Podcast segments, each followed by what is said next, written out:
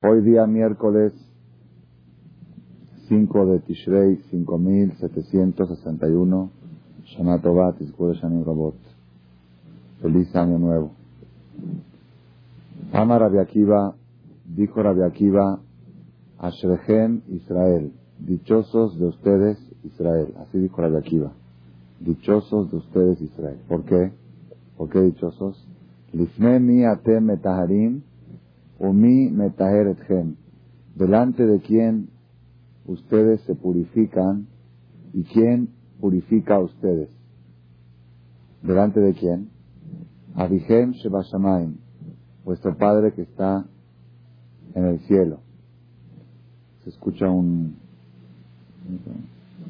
Vuestro Padre que está en el cielo.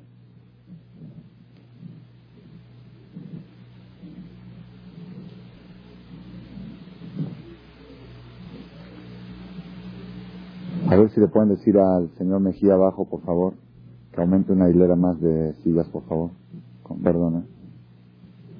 Delante de quién ustedes se purifican y quién los purifica a ustedes, Abihem Shebashamayim, vuestro Padre que está en el cielo. Como está escrito, que en el día este, el día de Yom Kippur, Akadosh Baruchu va a expiar por ustedes mikol para purificarlos a ustedes de todos vuestros pecados.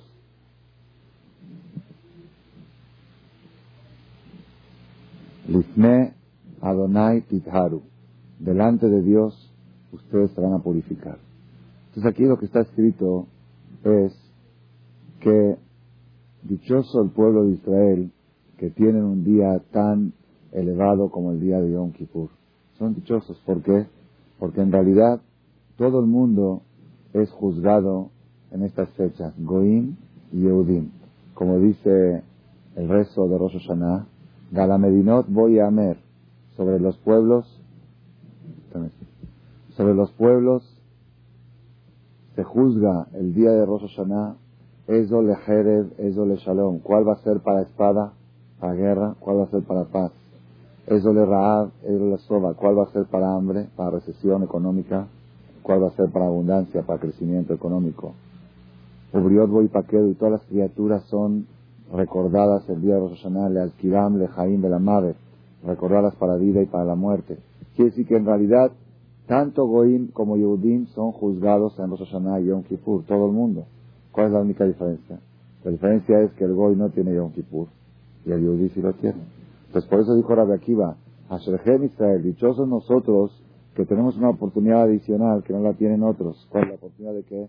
De llegar a Yom Kippur y poder limpiar y poder borrar y poder poder purificarnos delante de Boreolam, purificarnos delante de Boreolam.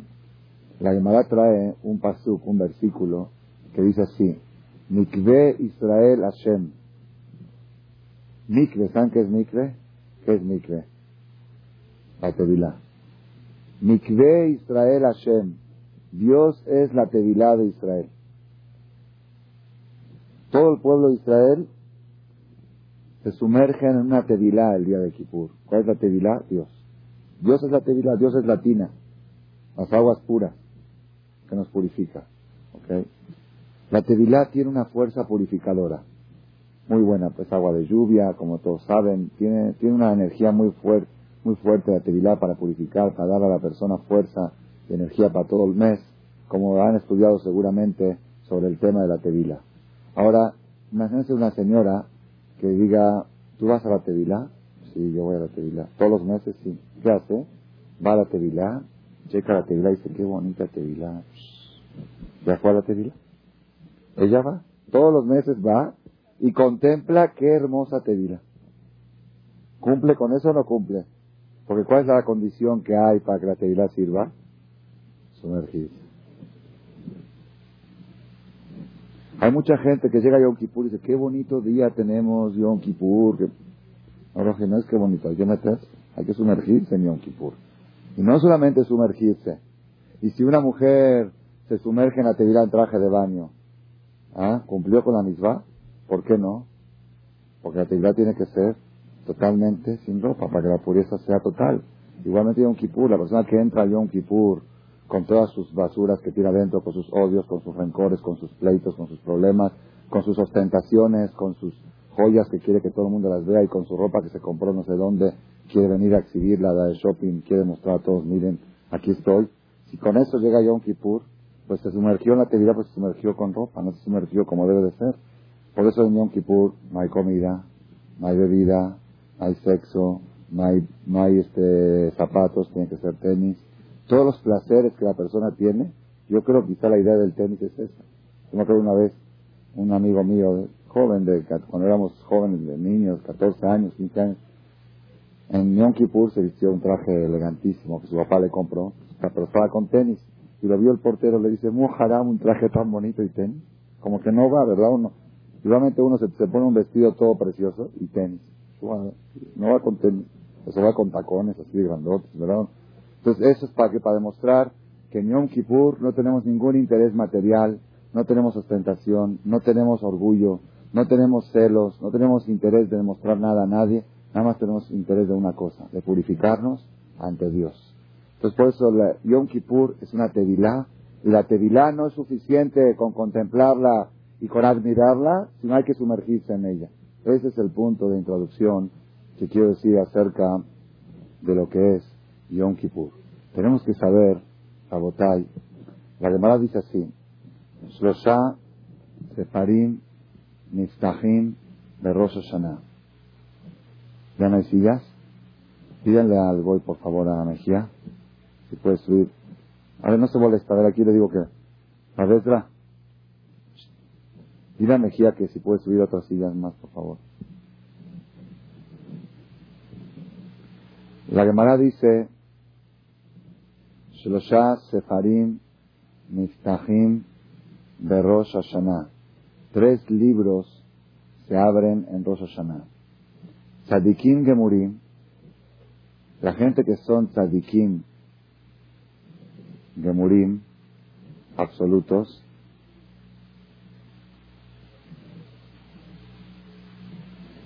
Tzadikim Gemurim, la gente que son Tzadikim, Nishtabim Benechtamim Lealtar Lejaim.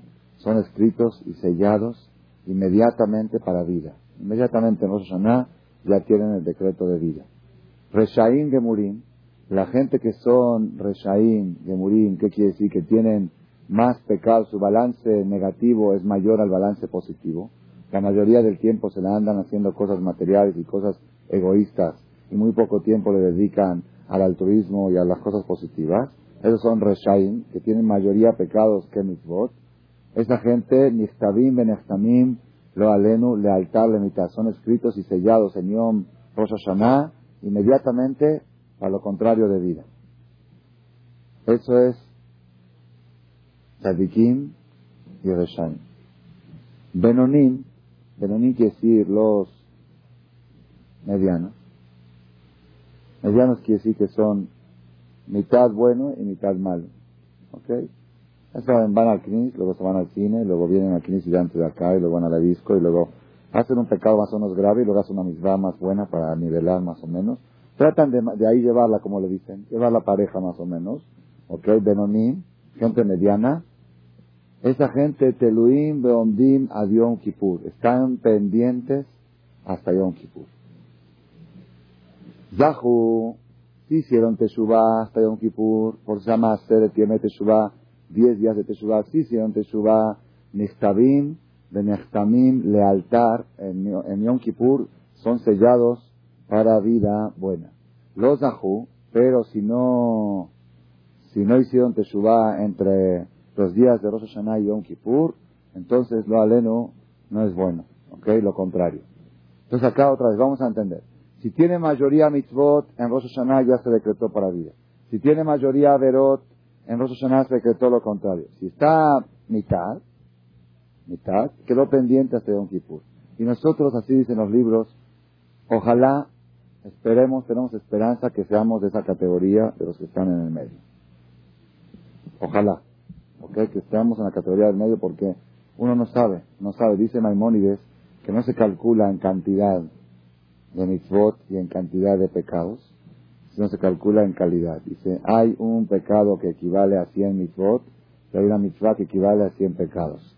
Y solamente Dios sabe la equivalencia de las mitzvot y los pecados. nadie puede, aunque uno lleve un balance exacto, exacto, cada mitzvah que hizo, cuentan que una persona llegó una vez en Roshaná, en un campesino que no sabía rezar, no sabía leer, no sabía nada, no sabía nada. Llegó en Rosh a la sinagoga, ahí detrás de todo, ya está el lugar de los campesinos, no rezan, no había sidush en todo para rezar en fonética y en... Entonces no sabía rezar, no sabía leer, estaba así. Llega la hora del shofar, el jajam trata de tocar shofar, ya dijo la verajá, ya dijo Shejiano, trata de tocar shofar, no sale, trata de tocar, no sale.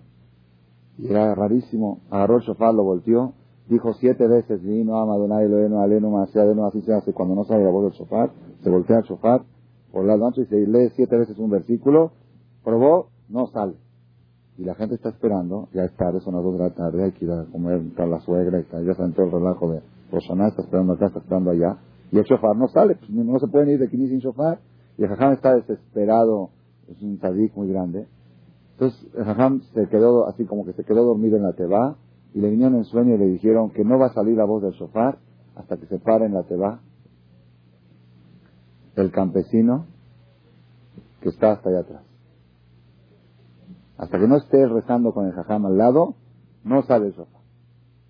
El jajam pues mandó a llamar cuál campesino, nadie sabía ni cómo se llamaba, era domicilio conocido, no sabía ni, ni su nombre. Mandaron a llamarlo, a ver, dijo jajam que vengas, yo que sí, sí, pues yo no tengo, no soy nada, no importa, jajam pidió. Se paró a la hora, apenas se a la jajam, tú, tú, tú, tú, tú, tranquilo. Después de rezar, el jajam ya estaba preocupadísimo. Dice, ¿qué tiene este campesino? ¿Es uno de los 36 tadikim o qué? Le preguntó jajam, dime tú qué haces, ¿haces alguna, estudias Torah todos los días? No, yo apenas le pongo el tefilín y no, no sé ni leer, no sé ni rezar. No. Entonces, ¿qué haces? ¿Qué haces? Dice, pues nada. ¿Cómo así? Tengo el campo, trabajo. Nada. Entonces, dime, cuéntame algo, nada. Dice, ah, bueno, pero dime con Dios, ¿tienes alguna relación con Dios? ¿Cómo le rezas? ¿Cómo? yo no sé rezar, yo no sé nada. Entonces, ¿qué haces? Yo, llevo, yo tengo dos libretas. En una libreta apunto todo lo que yo le hice a Dios en el año. Por ejemplo, comí taref, hice esto, eh, hice cosas que no debería de hacer. voy apuntando todas las cosas malas que hice. Y en otra libreta apunto todas las cosas malas que Dios me hizo. Sí, me mandó una calentura este año, mi hijo se enfermó y la Igire no vino y no sé qué. Todo, sí, apunta todo lo que Dios le hizo. Tienes dos libretos. Cuando llega Año Nuevo, que es el día del juicio, él no sabe rezar. Antes de ir al Knis, agarra las dos libretas y dice, mira Dios, yo te hice esto, esto, esto, esto, esto, esto. Tú me hiciste esto, esto, esto, esto. ¿Sabes qué? Yo te perdono y tú me perdonas y estamos amando. Ok. Así cada año rezaba. Dicen que ese, ese campesino se llevó los rezos al cielo. ¿Por qué? La explicación cuál es. La explicación es esa fe natural. ¿De qué? Que cada vez que estás cometiendo una falta, le estás faltando a Dios.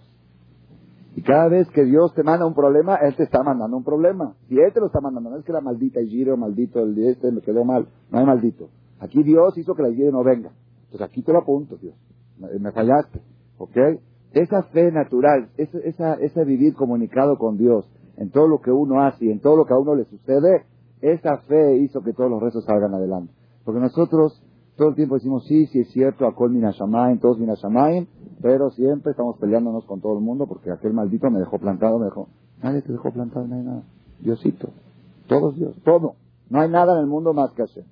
Entonces vamos a volver otra vez. Vamos a suponer que una persona lleva la cuenta exacta de todas las misbot que hizo en el año y de todas las averot. ¿Ya se la cuenta?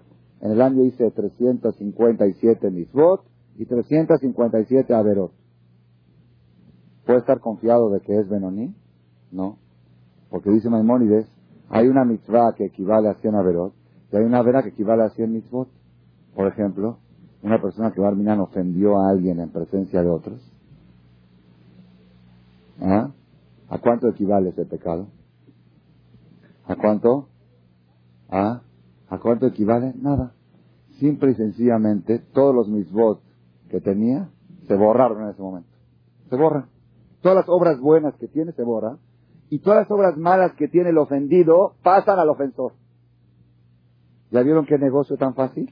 Y él tiene apuntado uno de los pecados que hice, ofendí a mi suegra un día o a mi, o a mi cuñada, le dije esto. Un pecadito, no es un pecadito. Ese pecadito borró todas tus misbos de la otra libreta y agregó a tu lista de averó todas las del otro. Así que la verdad no conviene. Es el peor negocio que se puede hacer. Armar un pleito. No, nunca. Miren, la mejor manera de ganar un pleito es evitándolo.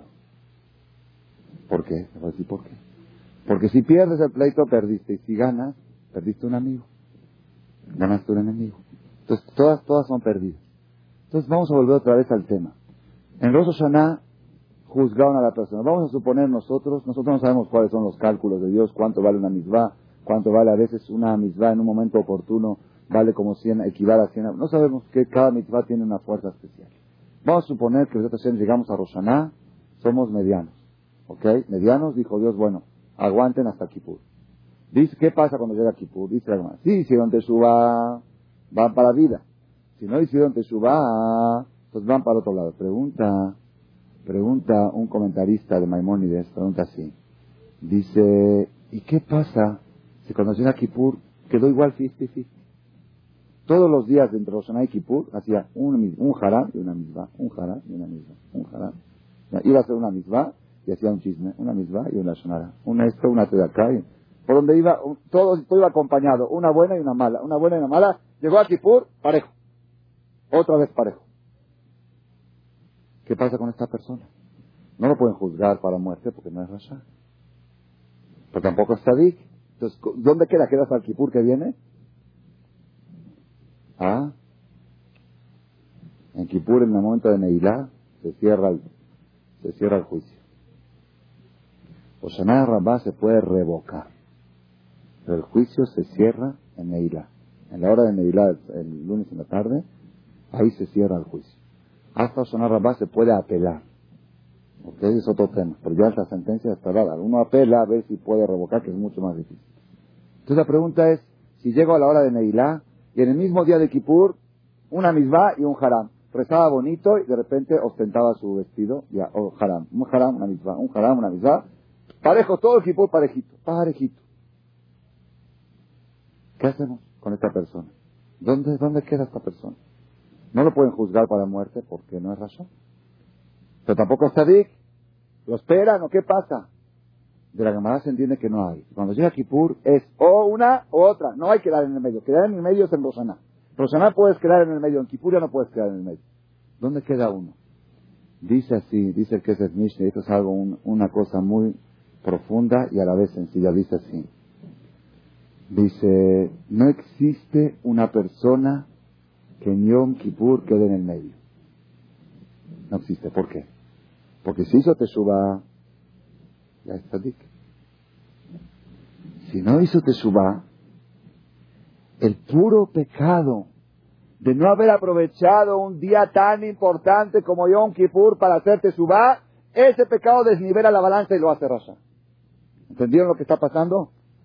Es cierto, él todo el año puede quedar parejito. En Kippur no se puede quedar parejo. ¿Por qué? El haber una fecha tan importante, una oportunidad tan grande que Dios te da, Ok, vamos a dar un ejemplo para entender. Es como una persona, por ejemplo, Mashal, tiene 6, 7 años evadiendo impuestos en su negocio. No paga Hacienda, no paga impuestos, no declara, no declara. ¿Qué es eso? Cárcel, ¿verdad o no? Cárcel y multas y esto. Se fue acumulando las multas que debía 10 mil millones de pesos, un ejemplo, de multas. Y aparte, cárcel de 2, 3 años y todo. Llegan, lo agarran a auditoría, lo descubren, señor, usted, ta, ta, empiezan juicio, un, drama. ¿Qué pasa? De repente el gobierno se da cuenta que no es el único, hay otro. Agarran a otro, agarran a otro, agarran a otro. El 80% del, de la población al bote. ¿Se puede poner al bote? No se puede. No se puede. Entonces, ¿qué se hace? Perdonar también no, entonces la gente ya se va a confiar y el país no puede seguir adelante. ¿Cómo? Dijo el, dijo el gobierno así, vamos a hacer una cosa. Como no puedo yo meter a todo el país al bote, no tengo cárceles para todos, ni modo que haga todo el país una cárcel. Y tampoco, entonces, ¿qué hago? tampoco no puedo perdonar, porque si los perdono, ya se van a acostumbrar y van a seguir haciendo lo mismo. Entonces, ¿qué dijo? Dijo así, ok. Todo el que paga hasta esta fecha, puso una fecha. Dijo, la fecha, el día 10 de octubre, un ejemplo, ¿no? Por decir una fecha. 10 de octubre vence el año fiscal, un ejemplo. El 10 de octubre, el que viene el día 10 a pagar, se le cobra 100 veces menos. Haz de cuenta, si debe 100, se le cobra uno. Por cada peso que paga, se le perdonan 100. Es la oportunidad que está dando el gobierno para resolver el problema de Hacienda. ¿Qué pasa? Entonces toda la gente que hace empieza a, juntar dinero. Es una oportunidad. Puedo limpiar el problema con el 1%. ¿Qué pasa? Llega el día, todo el mundo va, se para en la cola, yo quiero pagar, yo quiero pagar, quiero ponerme al día. Muchas gracias, señor presidente, que me quitó la pena de cárcel y que me redujo la deuda al 1%. ¿Qué pasa con uno que ese día se va a la cantina, se va al bar, se va a divertirse y no viene a pagar? ¿Ah? ¿Qué pasa ahora? Ahora es peor. Este le dan cadena, le dan cárcel, el doble. ¿Por qué el doble? No, que me des, no, te voy a decir por qué el doble.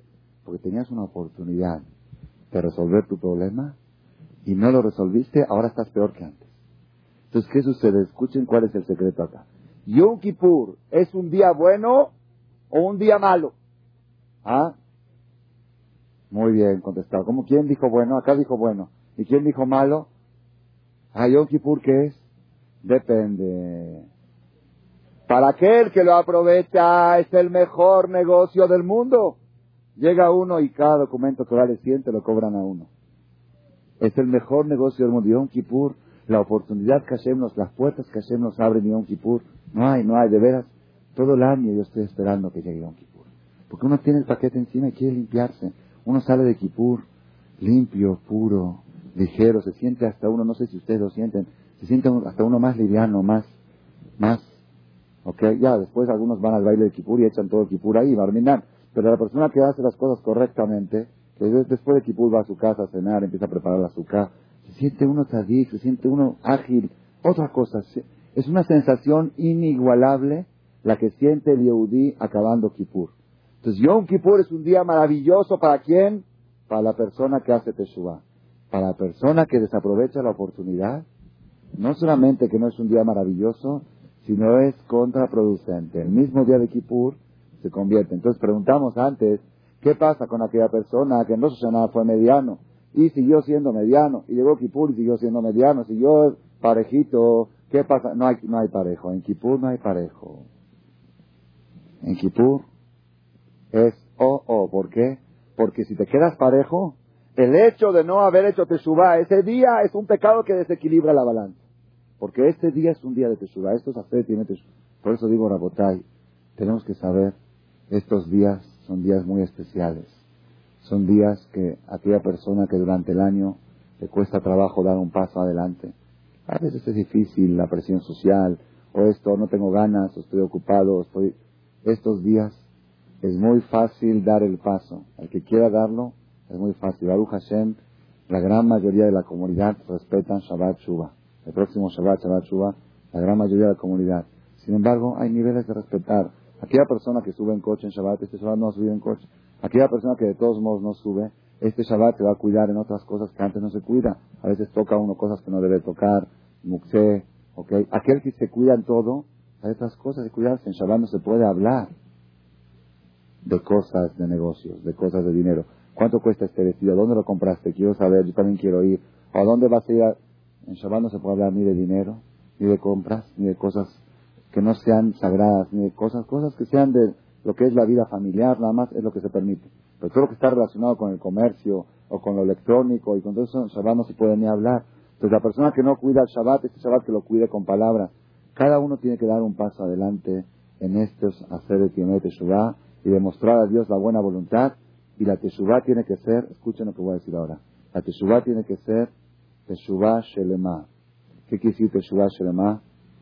Es arrepentimiento absoluto, retorno absoluto. ¿Qué quisiera absoluto? Shuba Israel, dice la Aftará que vamos a leer en Shabbat. Shuba, Shabbat Shuba. Shuba Israel, Ad Hashem lo queja. Retorna Israel hasta Dios tuyo. ¿Qué quiere retorna hasta Dios tuyo? ¿Qué quiere retorna hasta Dios? La explicación es así. El proceso de Teshuvah es un proceso paulatino, poco a poco. Uno va avanzando, no tiene que uno hacer tampoco de repente. No es bueno, luego cae uno, es peor. Poco a poco, un paso más, más. Pero una condición. ¿Cuál es la condición? Que el objetivo final tuyo es, Ad Hashem me lo queja. hasta el trono celestial. Yo quiero llegar a ser Moshe Rabenu. Yo quiero llegar a ser Sarai Menu. Sarah, la Tzadeket, Sarah.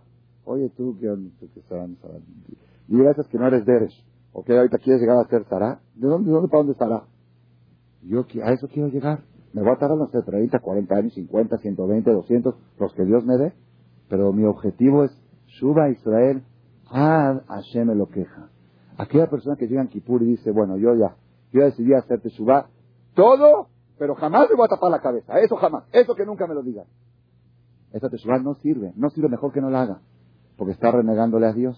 Entonces, ¿sabes que Dios? Yo sí, pero stop. Hasta ahí nomás, ¿eh? No vayas a aprovecharte de mí. Yo nada más esto, ¿eh? Cosa, ¿eh? Ya cosa.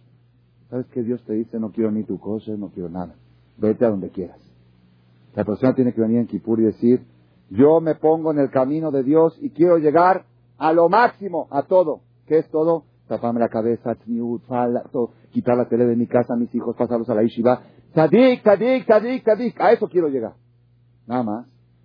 Voy a dar un paso adelante este año. El paso adelante va a ser, me voy a cuidar, en Shabbat me voy a vestir más recatada. Por ejemplo, en Shabbat me voy, a, tapar la cabeza, en Shabbat me voy a poner falda larga. Es un paso adelante. O me voy a cuidar en kasher, o me voy a cuidar en esto, o voy a cuidarme. Pero el objetivo final es Shuba Israel, Ad Hashem me lo queja. En Yom Kippur no hay quedarse en el medio, no hay término medio. No hay, yo soy, yo soy tradicionalista. No hay. En Yom Kippur todos somos ultra ortodoxos, ultra religiosos, todos. Barminan, el que dice yo no soy religioso, Barminan, esa persona que no venga a misa en Kippur, que se quede dormido. Más vale que no se presente ante Dios. ¿Te atreves a decir yo no soy religioso? Está en juego, estás pidiendo vida, estás pidiendo salud, estás pidiendo todo. Pero ya no soy religiosa, ¿eh? Oye, ¿qué? ¿Qué onda? ¿A quién estás haciendo favores? ¿Quién te crees que eres? No, llega uno Kippur y dice, Dios, acá vengo y me declaro ultra religiosa dentro de 30, 40 años. Voy despacito, voy en camino. Quizá antes, tú ayúdame. Yo, me, yo ya, estoy, ya estoy en el camino de la Teshuvah. Como explicó un jajam, dice así. Si una persona está en el periférico, rumbo a Perisur, rumbo a Xochimilco, ¿ok?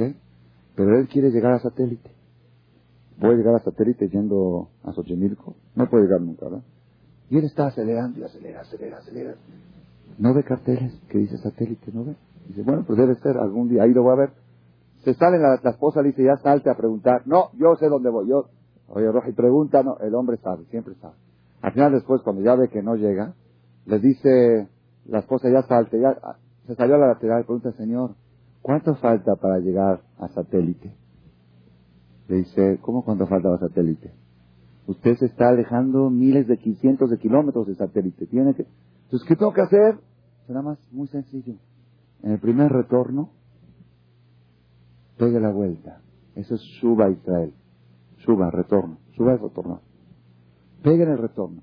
Cuando ya estás en el periférico rumbo al norte, aunque estés a cientos de kilómetros de distancia, ya estás en camino a satélite. No importa, tu coche va despacito, va a 10 kilómetros por hora, a lo que vayas vas en bicicleta, vas en moto, vas caminando, pero estás en la carretera correcta. Eso es Yom Kippur. Yom Kippur es ponerte en Perisur o en Perinorte, en el rumbo. Ya estás puesto en el rumbo. ¿Hasta dónde llega esta carretera? La carretera de Yom Kippur, ¿hasta dónde llega? Ad me lo queja. Hasta Dios, hasta lo más alto. No hay fronteras, no hay límites. Eso es Teshuvah Shelema. Rajazidenu Avinu Bichuvah Shelema Lefaneja. Es lo yo creo que es la reflexión que tenemos que tomar, Baruch Hashem. Tenemos todavía 72 horas para Shabbat Shuvah. La persona tiene que tomar idea, dedicar dos, tres minutos al día, apuntar en un papel. Yo me declaro Baal Teshuvah. Baal Teshuvah quiere decir que me pongo en la carretera de Dios. ¿Hasta dónde voy a llegar? Hasta todo. ¿En cuánto tiempo? No sé. Pero el objetivo es llegar a todo. Si la persona se pone ahí, entonces ya no es Benoni, ya no es 50-50, ya no es tradicionalista, ya es Tadik. Es un tzadik que está en proceso de llegar a ser tzadik. Si estamos así, entonces Dios nos va a dar a todos y lo principal que nos dé un sentido a la vida, que encontremos una causa por la cual vivir, que encontremos qué hacer con nuestra vida, cómo convertir una vida perecedera en algo eterno. La vida es mortal, la vida es pasajera. ¿Cómo convertir algo pasajero en algo eterno? Cada mitzvah que haces, cada obra de buena, cada verajá que dices, cuando comes una fruta, esa comida es perecedera, es mortal. Pero cuando dices la verajá Boreperia es, esa verajá es eterna. Entonces tratar de meter eternidad, meter luz a nuestra vida, y eso nos va a dar a todos un año bueno, un año bendecido, y nunca olvidemos que cuando pedimos en Yom Kippur, pedir no solamente por nosotros, pedir por todo el pueblo de Israel, principalmente en la situación actual, necesitamos mucha ayuda del cielo para que las cosas no se deterioren más en el Israel. El pueblo de Israel está en una situación muy peligrosa en todos aspectos, material y espiritual. Los peligros de asimilación son muy grandes. La situación en la parte moral del pueblo es caótica, la droga, todo, eso es, son cosas gravísimas que están pasando, la infidelidad, los matrimonios que están destruyendo. Ya no hay, el 90% de los matrimonios nuevos están destinados al fracaso, yo se lo garantizo, porque sé, sé del tema de lo que estoy hablando. Entonces las cosas no están bien, las cosas no están bien, no andan bien. Entonces hay que pedir, cuando uno pide en Yom Kippur, pedir Sim Shalom, Tobá, Urajá, Alenu, Balkola, Mejaisel. Pedir no solamente para uno, pedir por todo el pueblo. Cuando uno se incluye dentro de este grupo, Varejeno, Avinu, Kulanu, Kehad, bendícenos Dios, todos como uno, como un solo conjunto, como un solo grupo. Somos tus soldados, somos tu pueblo, somos tu ejército. Queremos Arajá como parte del grupo. Entonces, Baraj seguro nos va a dar a todos fuerza y vida y salud para tener un año bueno y próspero. Amén, queridas. Shana Tova a todos. A ver si me acompañaba a pasar.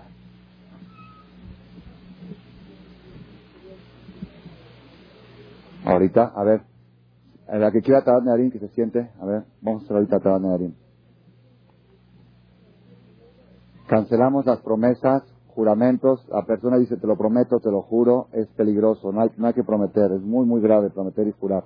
Hay gente que lo tiene ya como, es que te lo juro, te lo prometo. No jures, no prometas. En vez de juro, di te lo aseguro. Me acuerdo de chiquitos cuando nos acostumbramos a decir juro, el, moreno nos enseñó para que, para que te lo jugo, con jugo, jugo de naranja, te lo jugo, ¿ok? Ya para que no sea juro, ¿ok? Entonces no hay que jurar, es peligroso. También, Barminan, a veces la persona abre la boca y dice, te vas a caer, te vas a matar, me voy a pegar, me voy a matar, me voy a morir. Y eso es Barminan, se llama pitjompe, abrir la boca al satán. Y cuando llega Roshaná y Kippur, eso puede ser perjudicial. Eso se va a cancelar ahora con la Tarat Narim. Mutarim lahem, mutarim lahem, mutarim lahem, mejulim lahem, mejulim lahem, mejulim lahem, shorim lahem, shorim lahem, shorim lahem.